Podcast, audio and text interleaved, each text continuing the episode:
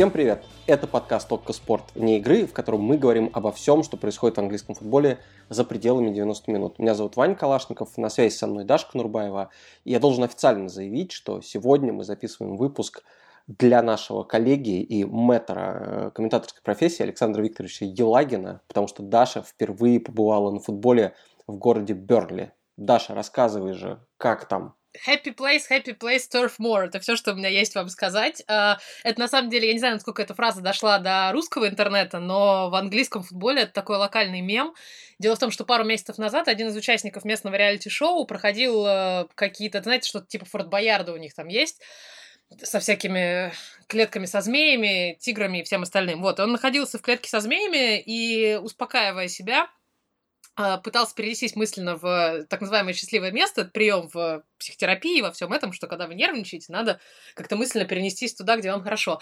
И вот он в эфире проговаривал, значит, сидя вокруг э, змеи, что happy place, happy place Turfmoor, что его счастливое место это был именно Turfmoor. И с тех пор это действительно стало таким местным а, английским мемом, что, в общем, как бы Берли редко у кого, а, и как вы знаете, в нашем подкасте она тоже не считается самым а, прекрасным местом, но, знаете, я попала под обаяние. Я вот съездила туда и как-то прям прониклась а, по многим причинам. Ну, во-первых, это ну, это самый крошечный стадион АПЛ. Мне кажется, это самый крошечный стадион, э, не стадион, а именно город по соотношению э, населения к вместимости стадиона. То есть вместимость Торфмор порядка 20 тысяч, а население Берли там 65-70 тысяч. То есть, в принципе, весь Берли можно поместить на Ултрафорд, что, конечно, невероятно.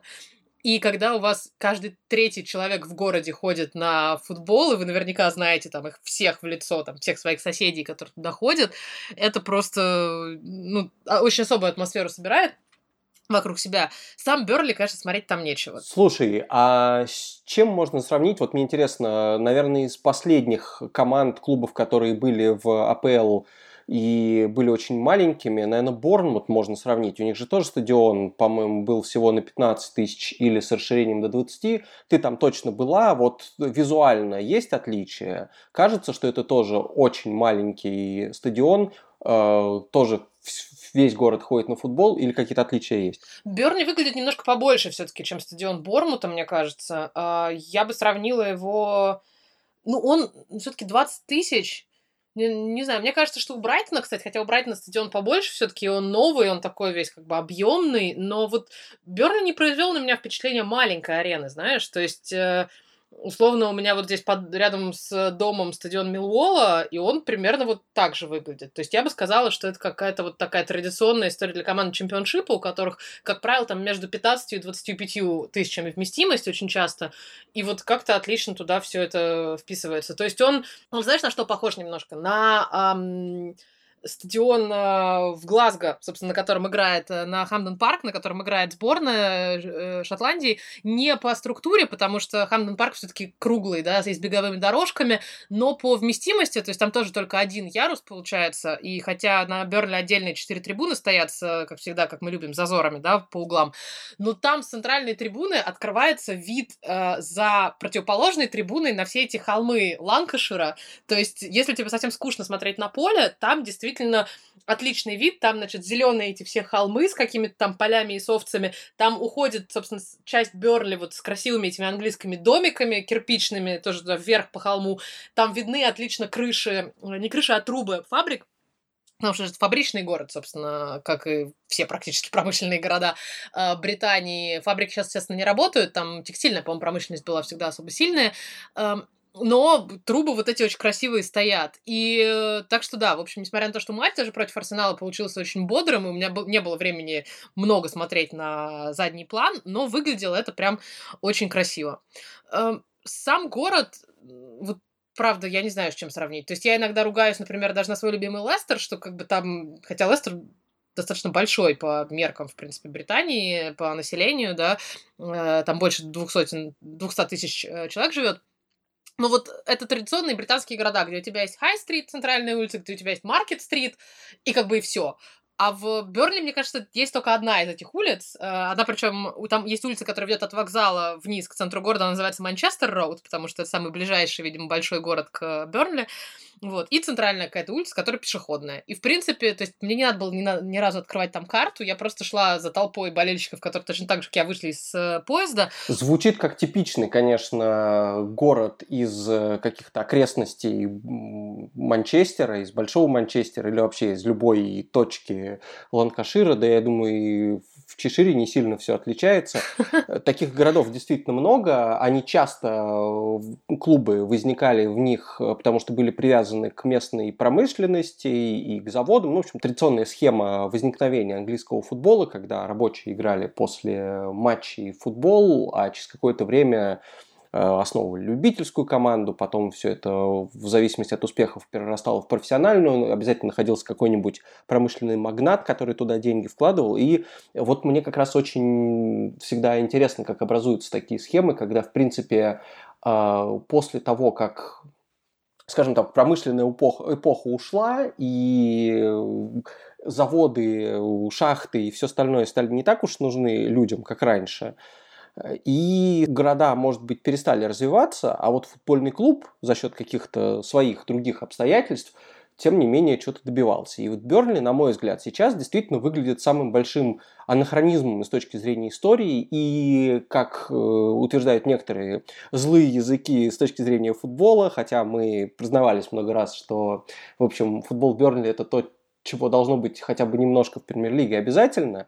И он, конечно, не какой-то там плохой или скучный или что-то в этом роде, просто сильно отличается от всего остального. К тому же, я думаю, что, знаешь, если бы Пеп Гвардиола захотел бы играть такой футбол, как Бернли играет, не факт, что он бы смог со своим составом многомиллионным, да.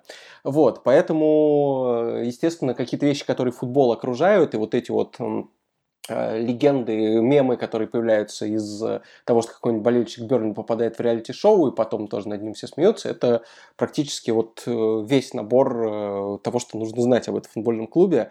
И поэтому, когда мы спрашивали наших слушателей о том, вообще, что они хотят узнать о Бернли, Дмитрий тут же спросил, естественно, какие есть проявления любви к э, тренеру Шону Дайчу, потому что понятно, что это, наверное, самый важный человек в Бернли, и мы знаем, что в честь него назван пап, поэтому расскажи вот, собственно, про сам пап, который наверняка, в который ты пошла немедленно, как только вышла с вокзала. Конечно. И, и есть ли еще что-то, какие-то указания на то, что здесь вот люди э, живут футбольной командой, что этот клуб это едва ли не главная достопримечательность э, нынешнего Бернли. А это единственная достопримечательность нынешнего Бернли. Я не думаю, что в городе Все, разобрались, есть... разобрались, закрыли вопрос. Есть чем еще заняться, и это на самом деле... Э, ну, это и фанаты сами говорят. И я разговаривала с, несколько, с некоторыми журналистами, и они тоже, когда на вопрос, что Бернли значит для города, они говорят, все, потому что больше тут нечего делать. Ну, вот, правда.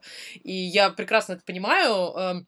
Э, побывав в Берли, что делать там больше нечего. У игроков Берли спрашивали в свое время, там, регулярно в интервью спрашивают, чем вы занимаетесь, когда там, в свободное время, куда вы ходите. Я думаю, что они все, если они живут где-то в пригородах, они скорее там, если им надо куда-то отдохнуть, они ездят в Манчестер какой-нибудь или в Ливерпуль, или там в Престон тот же самый, который не очень далеко. Но э, Блэкберн, вся вот эта история, она же все там э, чуть побольше. Может, я, конечно, не ходила не там, но хотя я просто прошлась по двум центральным улицам. Дальше вглубь мне уже как-то было немножко некомфортно, честно скажу это такие все-таки города, где я шла по улице, у меня было ощущение, что на меня оглядывались, потому что они действительно все друг друга знают в лицо, а тут как какой-то новый человек пришел, вообще непонятно откуда он. Поэтому я, в общем, старалась так немножко прибиваться. Тебя пока узнают только на матчах Манчестер Юнайтед, а в Бернли еще не все, да, знают? Да, это, лицо. кстати, история, что я на этих выходных еще тоже работала на Вест Хэм Ман Юнайтед, и пока я снимала болельщиков Вест Хэма и разговаривала с ними для, собственно, сюжета в Палату Лордов, то ко мне после разговора это с фанатами Вестхэма подошел один человек, э, при том, что без каких-то опознавательных знаков э, болельщиков, он такой подошел, говорит, а вы в Манчестере же были на прошлых выходных? Я говорю, ну да. Он говорит, перед матчем Ньюкасла с Ньюкаслом что-то снимали перед Олд Траффорд. Я говорю, да. Вот поэтому меня уже начинают узнавать, еще немного меня начинают узнавать Криштиану Роналду э, такими темпами, мне кажется. Действительно, то, что касается центральных достопримечательностей Берли, мне кажется, что паб в честь Дайча это абсолютно точно просто в топ-2 на TripAdvisor должно быть. Я, кстати, не знаю, если на TripAdvisor страница, посвященная Берли, и что там, в общем, может быть упомянуто. Там, наверное, в качестве примеров, не знаю, съездите куда-нибудь в холмы на природу, посмотрите там на овец. А, ну вот да, или сходите на футбол. А, история в чем? Когда пару лет назад Берли выдали очень хороший сезон, э, то по ходу сезона одна из владелец паба, лендлейди, как ее назов... как это здесь называется, да, пообещала, что если Дайч э, выведет клуб в Европу, то она переименует паб в честь него. И, собственно, Дайч вывел э, Бернли в Лигу Европы. Они не прошли, правда, квалификацию, не вышли в групповой этап в итоге, но в Британии гораздо так жестче и правильнее относятся ко всем вот таким спорам, да, и обещаниям, и попыткам взять себя даже самих на слабо. Поэтому она переименовала этот паб. Паб называется сейчас Royal Дайч. И действительно очень милое заведение. Оно прямо возле Торфмор, буквально там в 150 метрах от стадиона.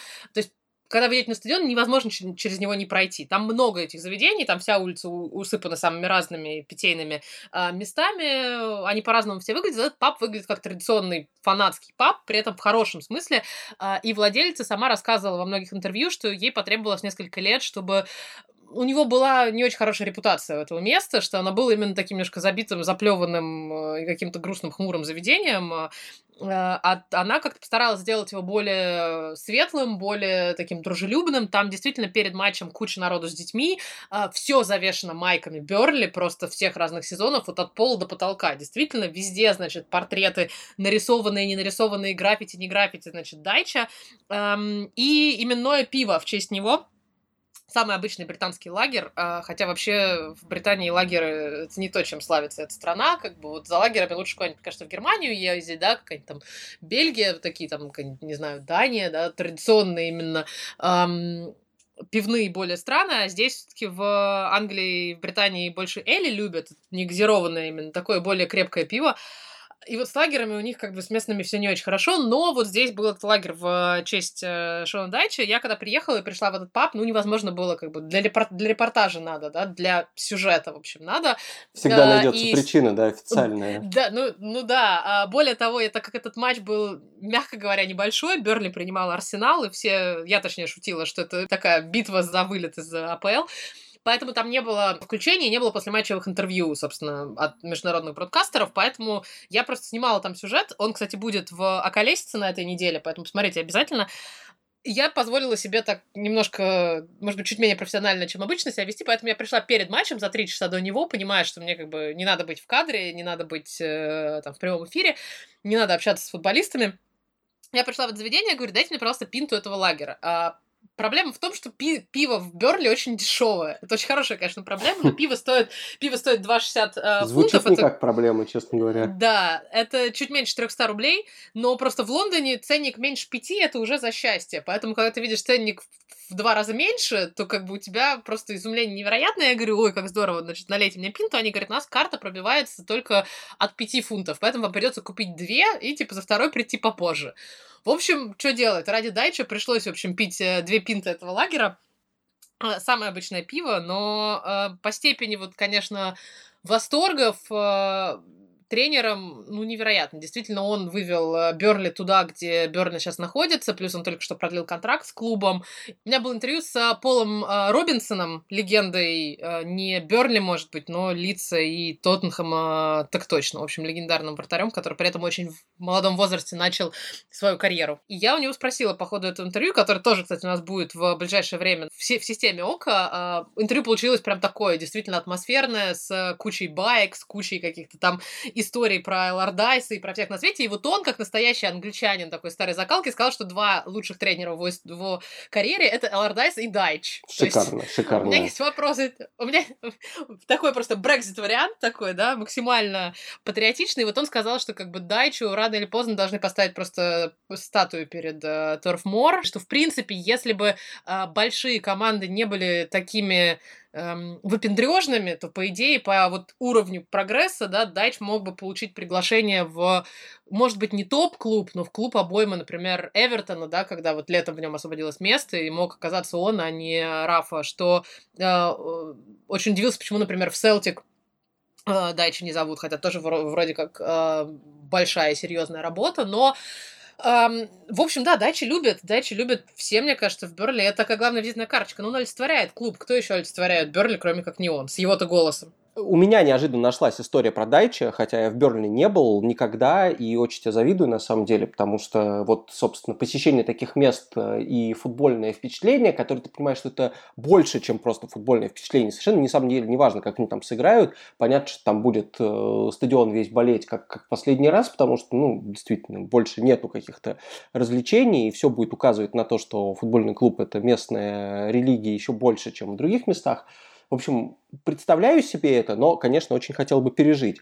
А когда я изучал герб Бернли, да, я же все продолжаю свой челлендж, рассказывая про, про эмблемы, про гербы команд футбольных, и там, конечно, ну, полный фарш, то есть там какое-то совершенно безумие, какой-то безумный коллаж тоже, основанный на э, древнем средневековом э, гербе города, который немножко О, модифицировался. Да, вот, в общем, как, как всегда, требуется какую-то геральдику изучать, чтобы понять вообще, что они туда накрутили, навертели. Сейчас же топ-клубы движутся в сторону упрощения эмблем, да, там угу. Ювентус вообще уже од, одну букву оставил, э, Ман-Сити упрощает свою эмблему, Арсенал упрощает, в общем, все упрощают, все хотят быть уже логотипами. А вот такие средние и маленькие английские клубы, у них по-прежнему там какая-то вся история Англии, и их место пересказано.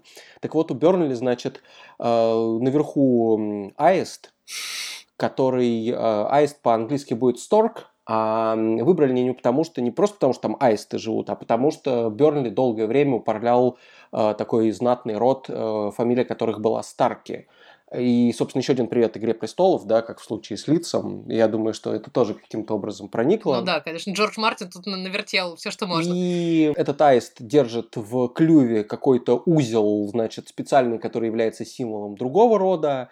Стоит он на тех самых холмах, которые ты упоминал, которые видны со, со, со стадиона. И вот прекрасно, конечно, да, достопримечательность места – это холмы. Ну, прекрасно, больше нечем похвастаться. Вот. Также там есть изображены пчелы, которые символизируют, ну, трудолюбивость какую-то там, занятость и так далее. И близость, и близость Манчестера, очевидно, потому что, собственно, это манчестерское насекомое. И правая рука, которая вот поднята вверх, как будто человек клянется и обязуется говорить только правду, это тоже указывает на какое-то, значит, то, что жители Бернли, в общем, очень хорошие, и можно на них положиться, очевидно. Но самое интересное на гербе Бернли – это яйцо, которое в одной лапе у аиста. Аиста? Да.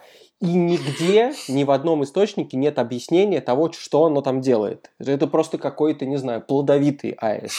Или это аист, который может одновременно держать в клюве какой-то там герб и еще, значит, эм, что-то делать. То ли это какой-то, знаешь, такой эм, Э, многофункциональный аист, то ли еще что-то. Но самое смешное, что я увидел на эту тему, это фан-арт каких-то болельщиков Бернли, которые вместо яйца нарисовали голову Шона Дайчи, которая, как известно, лысая, и очень к этому подошла. Вот это самая, мне кажется, интересная трактовка роли Шона Дайчи, которую я встречал. И, конечно, она в очередной раз указывает на то, какой он крутой. Вот как раз к твоей э, реплике про то, что поездки в такие города это не просто галочка, но это такой полноценный experience, при этом и вне футбола в том числе.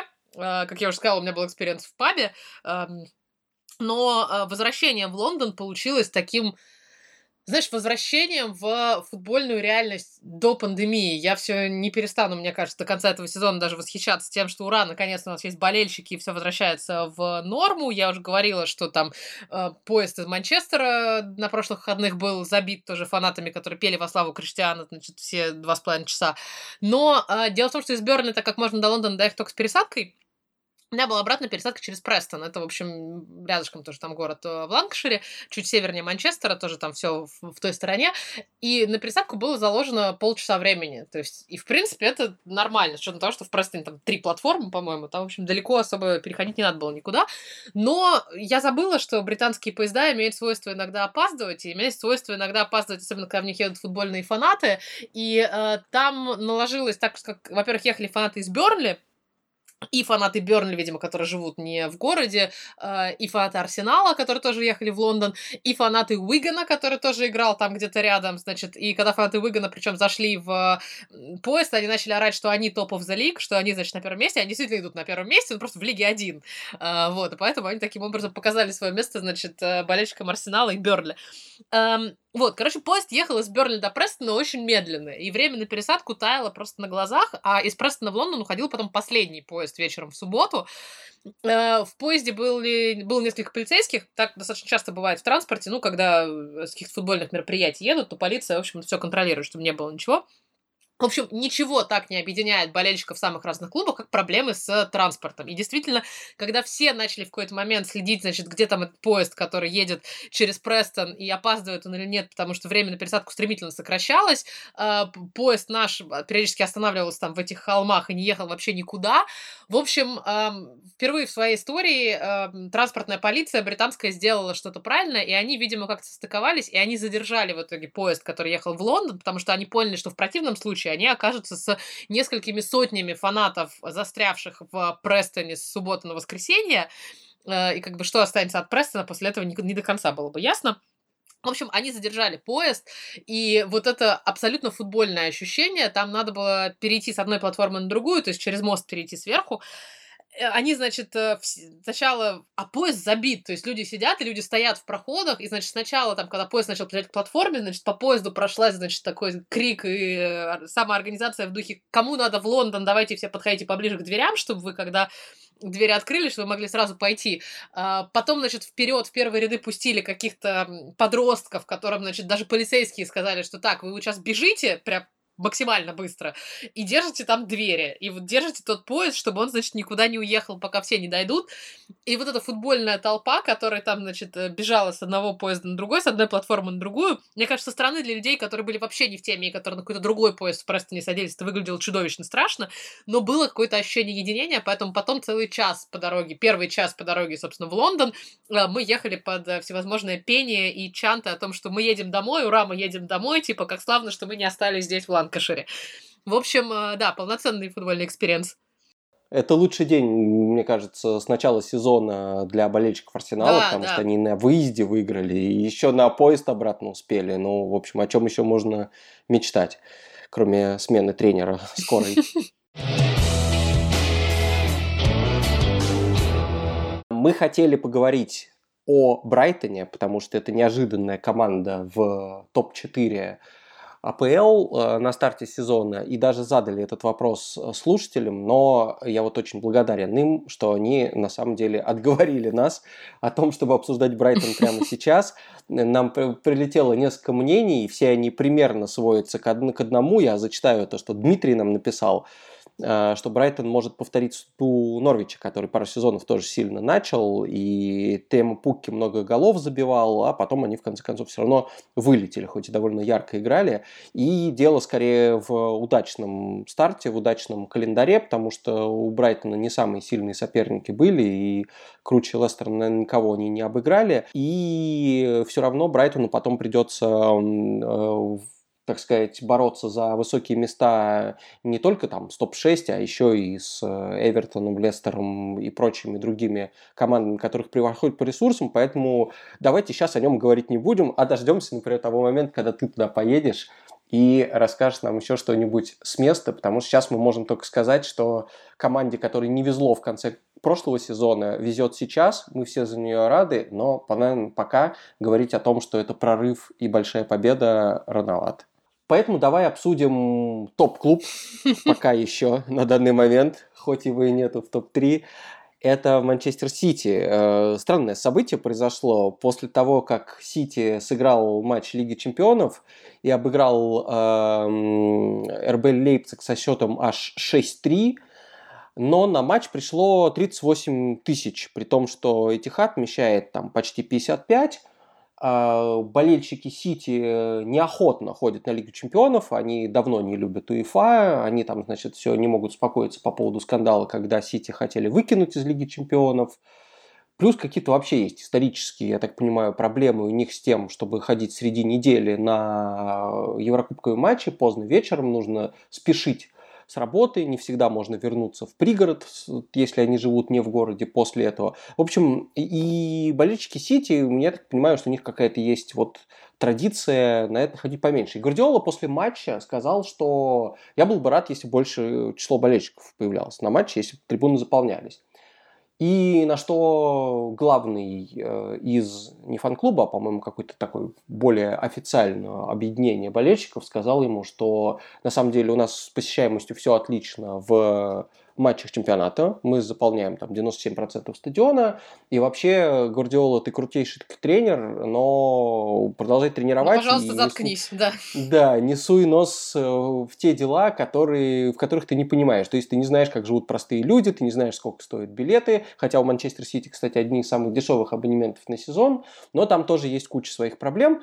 И неожиданно таким образом вот э, Гвардиола оказался таким на, на пару э, дней, оказался таким небольшим врагом своих же болельщиков. Забавно, что он их позвал на матч с Саутгемптоном, пришли на матч с Саутгемптоном, и Сити сыграл 0-0, потерял очки, в общем, и все расстроились. Можешь ли ты, как человек, который регулярно бывает на матчах и в Манчестере, объяснить, что не так с э, Этихадом, что не так у болельщиков с ним, почему там иногда бывают э, дыры на трибунах, и правда ли, что болельщики остальных команд немножко смеются над Сити из-за этого? Надо сказать, что дыры на трибунах в еврокубковых матчах бывают почти у всех команд, которые в этих еврокубках играют, потому что очень часто в стоимость абонемента не входит матчи в еврокубках, то есть ходит только вот 38 игр чемпионата, а дальше уже любой каприз за ваши отдельные деньги. И поэтому многие, которые, люди, которые платят сотни фунтов э, за абонемент считают, что как бы хватит, что их, им вот 19 матчей в сезоне домашних выше головы, и еще там куда-то в вторник или в среду или в четверг, в случае с Лигой Европы, дополнительно идти,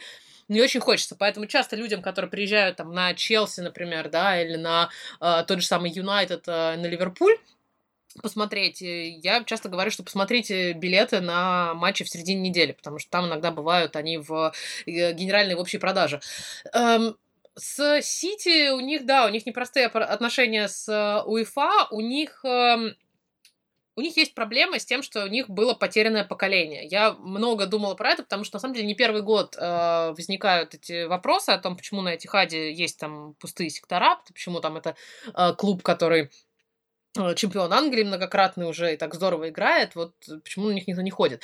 Ну, у них э, меньше, чем, например, у того же самого Юнайтеда, Ливерпуля, Челси, Арсенала даже, а, меньше, мне кажется, поток э, международных болельщиков, то есть вот э, потому что все эти международные болельщики, э, там, туристы, они у Сити появились там в последние 5-7 лет, да, в то время как за Юнайтед болеют там с 80-х, 90-х куча народу, который годами просто ездит на них там с разных концов мира.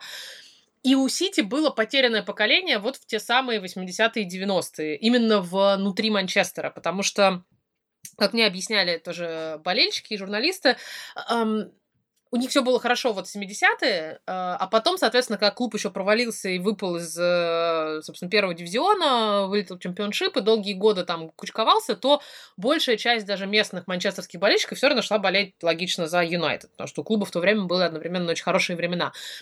Сейчас болельщики возвращаются э, в силу там прихода э, шейхов, в силу прихода денег, в силу прихода результатов, естественно. Но вот эти там 10-15 лет, то есть по факту это один цикл, там, одно поколение, оно потеряно. И, соответственно, сейчас у Сити нету того, что для многих других клубов считалось бы костяком, да, то есть люди, например, в возрастном интервале там от 30 до 50, которые бы начинали болеть за клуб вот там 80-е и 90-е. И вот эта прослойка у Сити не очень большая. Она, как правило, основная платежеспособная, она гораздо платежеспособнее, чем э, подростки, которые болеют сейчас, и чем деды, которые которые начинали болеть там в 50-х, 60-х, вот их нет, и, соответственно, выпадает вот эта история, а это те самые люди, которые, может быть, готовы дополнительные там десятки и сотни фунтов платить за билеты на матчи э, Лиги Чемпионов это проблема, но это проблема поколенческая, как мне кажется. То есть она, я не знаю, если уж при таких результатах она не решается, то я не знаю, как, как с этим можно справиться. Ну, я могу только позавидовать Манчестер Сити, что даже при потерянном поколении, в этом потерянном поколении э, все-таки нашлось два главных болельщика, это братья Галлахера, я точно, они же точно на него приходятся. Да, они,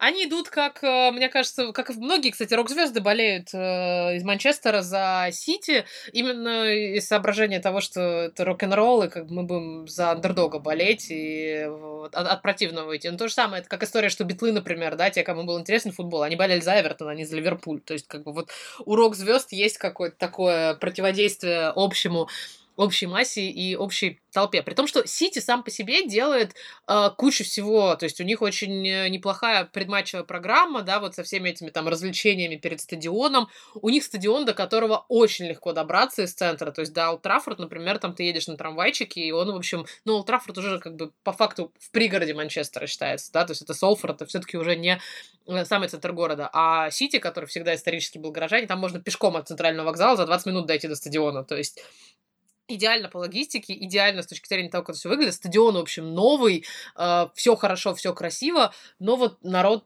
почему-то не ходит. Поэтому э, ну да, видимо, возможно, сейчас все, если нас э, русскоязычные менеджеры слушают, да, российских клубов, например, будут потирать ладони и говорить, ага, смотрите, даже с Гвардиолой и со всеми остальными на них не ходят люди. Почему же тогда, в общем, нас ругают за посещаемость? Ну вот есть такая проблема. На матчах АПЛ при этом проблемы такой нет. Действительно, как бы на АПЛ у них стадион забивается, на решающей стадии Лиги Чемпионов тоже стадион забивается, но на самом деле пустые места есть, вот правда, я говорю, у всех на Лиге Чемпионов, на кубках, э, на, на всем. И э, Стэнфорд Бридж, например, в матче против Зенита тоже не был полный, хотя Стэнфорд Бридж меньше там в полтора раза, чем Этихад. Ну, э, Гвардиола просто подлил, да, масло в огонь. Мне кажется, что еще, знаешь, болельщики очень не любят, когда им говорят, что делать. Да, безусловно. Они потому и возразили в таком ключе, что занимайся своим делом, потому что эти причины, на самом деле, на них Гвардиола повлиять не может. То есть они если из-за чего не ходят, то точно не из-за того, как он играет, и точно не потому, что они там не любят свою команду или не хотят ее поддерживать, и поэтому они не, не, будут, не ждут, в принципе, от Гвардиолы, что он будет этот вопрос поднимать, потому что это, я думаю, для всех болельщиков, они прекрасно понимают, что это их личный вопрос, их взаимоотношения с клубом, их взаимоотношения, там, я не знаю, с календарем э, Еврокубков, а вовсе не то дело, которое Гвардиола сейчас может исправить и сказать, что, знаете, а у нас вот, например, в Каталонии, где я родился, в 8 часов вечера, например, как, всегда отличная погода, и светит солнце, и, и не ходить да, на футбол считается и еще дурным тоном. Еще да, какая-нибудь сиеста параллельно с этим. И, в принципе, как мы в Каталонии работать не очень любим, поэтому, типа, раньше, чтобы пойти посмотреть футбол, нам нормально. А в Англии с этим сложнее. Сейчас, может быть, чуть проще было бы для тех, кто работает из дома, и они могут быть более так подстраиваться под э, футбол, но все равно. Я вот помню, что еще до пандемии у меня одно из самых ярких впечатлений, я на Еврокубки начала ходить э, здесь, э, в Англии, раньше, чем на э, премьер-лигу, просто потому что аккредитоваться на них было проще. И вот это одно из самых ярких воспоминаний, как идут на футбол люди реально в костюмах, вот кто офисные работники, да, и они, и они, значит, там под рубашками спрятаны игровые майки, и они там сверху на пиджак, значит, шарфы заматывают э, клубные, то есть, ну, действительно стараются. Плюс ко всему, надо понимать, что очень большой процент людей сейчас, кто ходит на футбол, это люди, которые ходят с детьми. Если вы завязаны на Лиге Чемпионов, на Еврокубках, матч начинается в 8, он закончится в 10, дома вы будете, ну, дай бог, к 11, если хорошо, да, а все таки для детей, особенно то, что называется school night, да, в английском языке, то есть в будний день, это достаточно сложно, чтобы ребенок, да, соответственно, представьте себе, если у вас там какой-нибудь маленький, там, 5, 7, 10 лет, и он перевозбужден от футбола, от всех этих эмоций, то есть он там не может уснуть полночи. В общем, это немножко рушит все это безобразие. А, так что, ну, понять можно, да. В общем, Гвардиола враг простых людей теперь не понимает. Он все это с проблемами нулевого мира своего. Ужасно, в общем, отвратительно.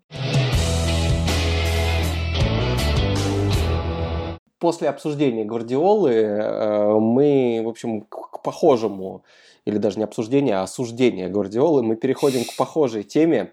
Сергей задал вопрос, что он вспомнил, что в одном из подкастов э, ты сказала, что Криштиану тебе нравится больше Месси, угу. и говорит, хотелось бы узнать, кто из пары Криштиану Месси больше нравится Ивану. Э, мне очень легко ответить на этот вопрос. Мне больше нравится Месси, но угу. мне очень сложно объяснить, почему.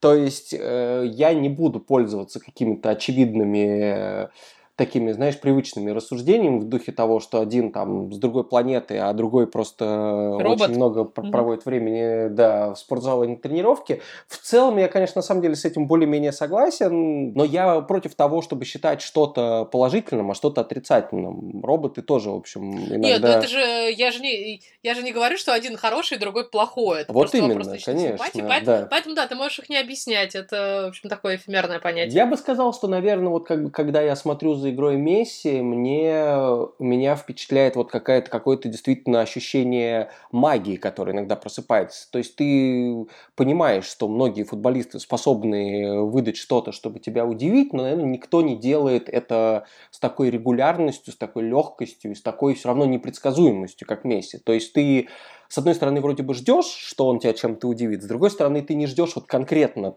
конкретного штрафного удара, конкретного там прохода через трех защитников или конкретного паса, и в этом смысле я чаще испытывал это какое-то вот ощущение, что происходящее нереально. То есть есть и другие вещи, которые там, не знаю, когда я начинал смотреть футбол, там передачи Денниса Берк, Беркомпа на меня такое же впечатление производили.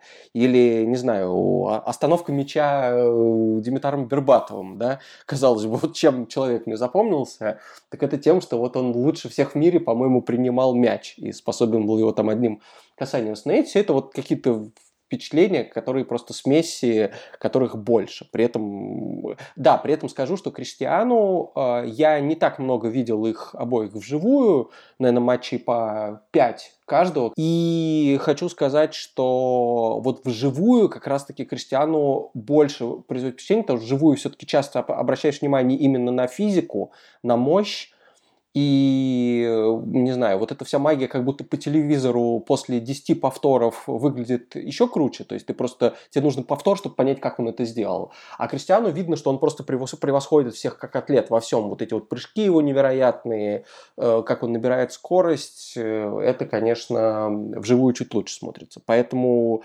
если уж прямо на меня наведут пистолет и заставят выбирать, я выберу Месси. Вот. Но, конечно, они оба гении.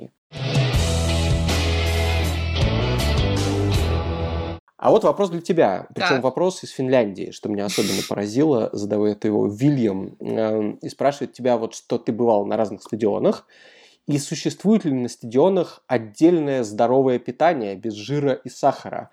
Потому что в России, вот наш слушатель такого не нашел и пишет, что в Финляндии такая же проблема, а вот, к примеру, в Германии и Швеции такой проблемы нет. Сталкивался ли ты когда-нибудь со здоровым питанием на стадионе и вообще бросается ли это в глаза, что есть такая опция? Мне кажется, что нет, потому что, конечно, Арсен Венгер, когда пришел в английский футбол, он совершил революцию в подходе футболистов к еде.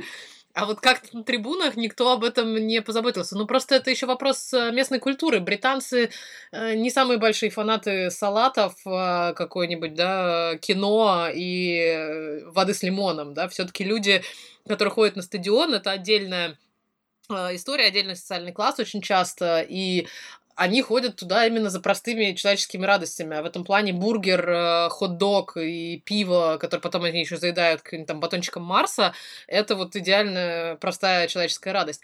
Есть э, здоровое питание ну, мне, мне кажется, я вот пытаюсь сейчас вспомнить, перебрать так, чтобы оно было именно в буфетах, да, которые в подтрибунке, там для детей может быть что-то. Но тоже, опять, понимаешь, дети, например, не идут на футбол, чтобы салат есть. Им тоже хочется какой-нибудь дряни, потому что выходной, праздник, большое событие.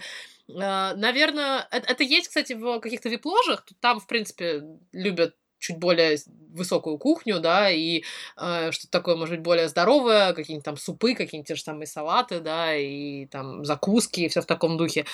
Есть вегетарианские опции. Если можно какой-нибудь пирожок, например, пережаренный с сыром э, и э, луком, да, отнести к вегетарианской и полезной еде, хотя он такой же жирный и такой же пережаренный, как и с мясом или с курицей, ну вот я так не вспомню. Ты рассказывал несколько раз про где там самые эти э, хипстерские пирожки в, в Англии. Может быть, там в Норвиче, нет, по-моему? Или, может быть, там есть какой-то подход к здоровой жизни и питанию? Да, в Норвиче да, но это был просто очень крутой ресторан, который просто встроен в, в в здание стадиона, но это не распространяется на вот массовое питание, что называется. Максимум, что я видел, это вегетарианские сэндвичи, да, то есть что не пирожки, а все-таки два куска хлеба и там какой-нибудь э, не знаю, моцарелла, э, помидоры и песто. Ну и то, мне кажется, это по большим праздникам и где-нибудь э, в, не знаю, в столичном клубе, в Челси, э, в Арсенале, то явно не зимой это будет, да, потому что зимой всем захочется совсем другого. Но есть же викторианский клуб Forest Green Rovers, который, мне кажется, отдувается за всех. Это любопытная очень история. Сначала это был полупрофессиональный клуб, который в основном в пятой лиге обитал. Его купил миллионер, который занимается тем, что добывает э, энергию из всяких экоисточников. И вот началась вся эта большая программа. Он построил э, солнечные батареи на крыше стадиона, поставил, стал удобрять э, газон естественными удобрениями, э, как-то, в общем, постарался убедить игроков, что нужно хотя бы не есть красное мясо. Ну, конечно, игроков, футболистов, профессионалов трудно убедить стать вегетарианцами, но все меню на стадионе было переделано под вегетарианское. Я там был, ел очень вкусный вегетарианский бургер, который кроме меня не брал никто. Абсолютно все там, значит, ели чипсы с майонезом, которые еще были доступны. Вот. И сначала было много каких-то насмешек над этим, но при этом клуб поддерживали всякие селебрити, даже Пол Маккартни с его дочерью Стеллой Маккартни туда вписывались. И в итоге клуб вышел в футбол лиг в четвертый дивизион, по-моему, и сейчас там находится в четвертом дивизионе, то есть стал уже все-таки профессиональным. Э, понятно, что главные успехи э, не связаны с, непосредственно с викторианством владельца или вообще с тем, что там викторианские бургеры э, продают на стадионе, но я думаю, что потихоньку, как опция, что-нибудь викторианское будет появляться на английских стадионах. Другое дело, что действительно, наверное, как-то сами клубы об этом проактивно не думают. Поэтому лучше, да, лучше в Германию и Швецию тогда ехать. Просто надо еще делить, да, вегетарианское не обязательно здоровое. В принципе, картошка фри тоже вегетарианская, но как бы, от нее пользы не, не так много. А, но я думаю, что, возможно, клубы об этом будут задумываться, потому что на этих выходных прошел матч а, Тоттенхэм Челси, который был с минимальным выбросом вредных всяких веществ и всего-то в атмосферу, да, там типа самый экологичный матч, где не было пластиковых бутылок, где вся вода была в стекле, где команды приезжали на там автобусах электрических каких-то, где фанатов э, просили приезжать на велосипедах, на общественном транспорте, а не на своих машинах на матч. Поэтому премьер-лиг, как и весь футбол, думают немножко про экологию, может быть, они в какой-то момент времени э, задумаются, но я не думаю, что это будет встречено всякими фанатскими организациями Манчестер Сити и остальных клубов с большой радостью, потому что футбол все-таки играет часто на наших таких самых низменных желаниях, и вот это ощущение, когда ты подходишь к английскому стадиону, и тебе запах прям вот аж через дорогу э, в нос бросается каких-нибудь бургеров или каких-нибудь хот-догов, ну вот это оно прям какие-то инстинкты прям вырабатывается, тебе сразу хочется идти и съесть это все жирное, чтобы прям жир еще тек по, по локтям. А вот, как бы, да, действительно, какое-нибудь кукуру, кукурузное кино есть в это время тебе совершенно не хочется. А, вот мы и нашли повод упомянуть в нашем подкасте центральный матч тура Тоттенхэм Челси. А то другого повода не было. Здорово. Я предлагаю э, напомнить всем, что Тоттенхэм тоже решил э, поддержать акцию экологичную, решил не забивать голов в этом матче. Вот, а Челси э, выиграл и укрепил свое лидирующее положение. На этом, наверное, мы этот выпуск закончим. Слушайте наш подкаст каждую неделю на всех платформах, где вы их слушаете. Apple, Google, Яндекс Музыка, ВКонтакте. Пишите комментарии на YouTube. Кстати, э, я заметил несколько хороших комментариев на YouTube, которые мы за несколько предыдущих выпусков, которые мы обязательно все перенесем, скорее всего, в следующий или в один из следующих подкастов, если мы не сразу отвечаем в комментариях или не сразу э, воспроизводим их э, голосом в записи, потерпите, мы обязательно до них доберемся. Ну и главное, смотрите футбол Вокка по годовой или ежемесячной подписке или по акции 7 дней за 1 рубль для новых пользователей. Здесь были Ваня Калашников, Даша Конурбаева. Пока. Всем счастливо.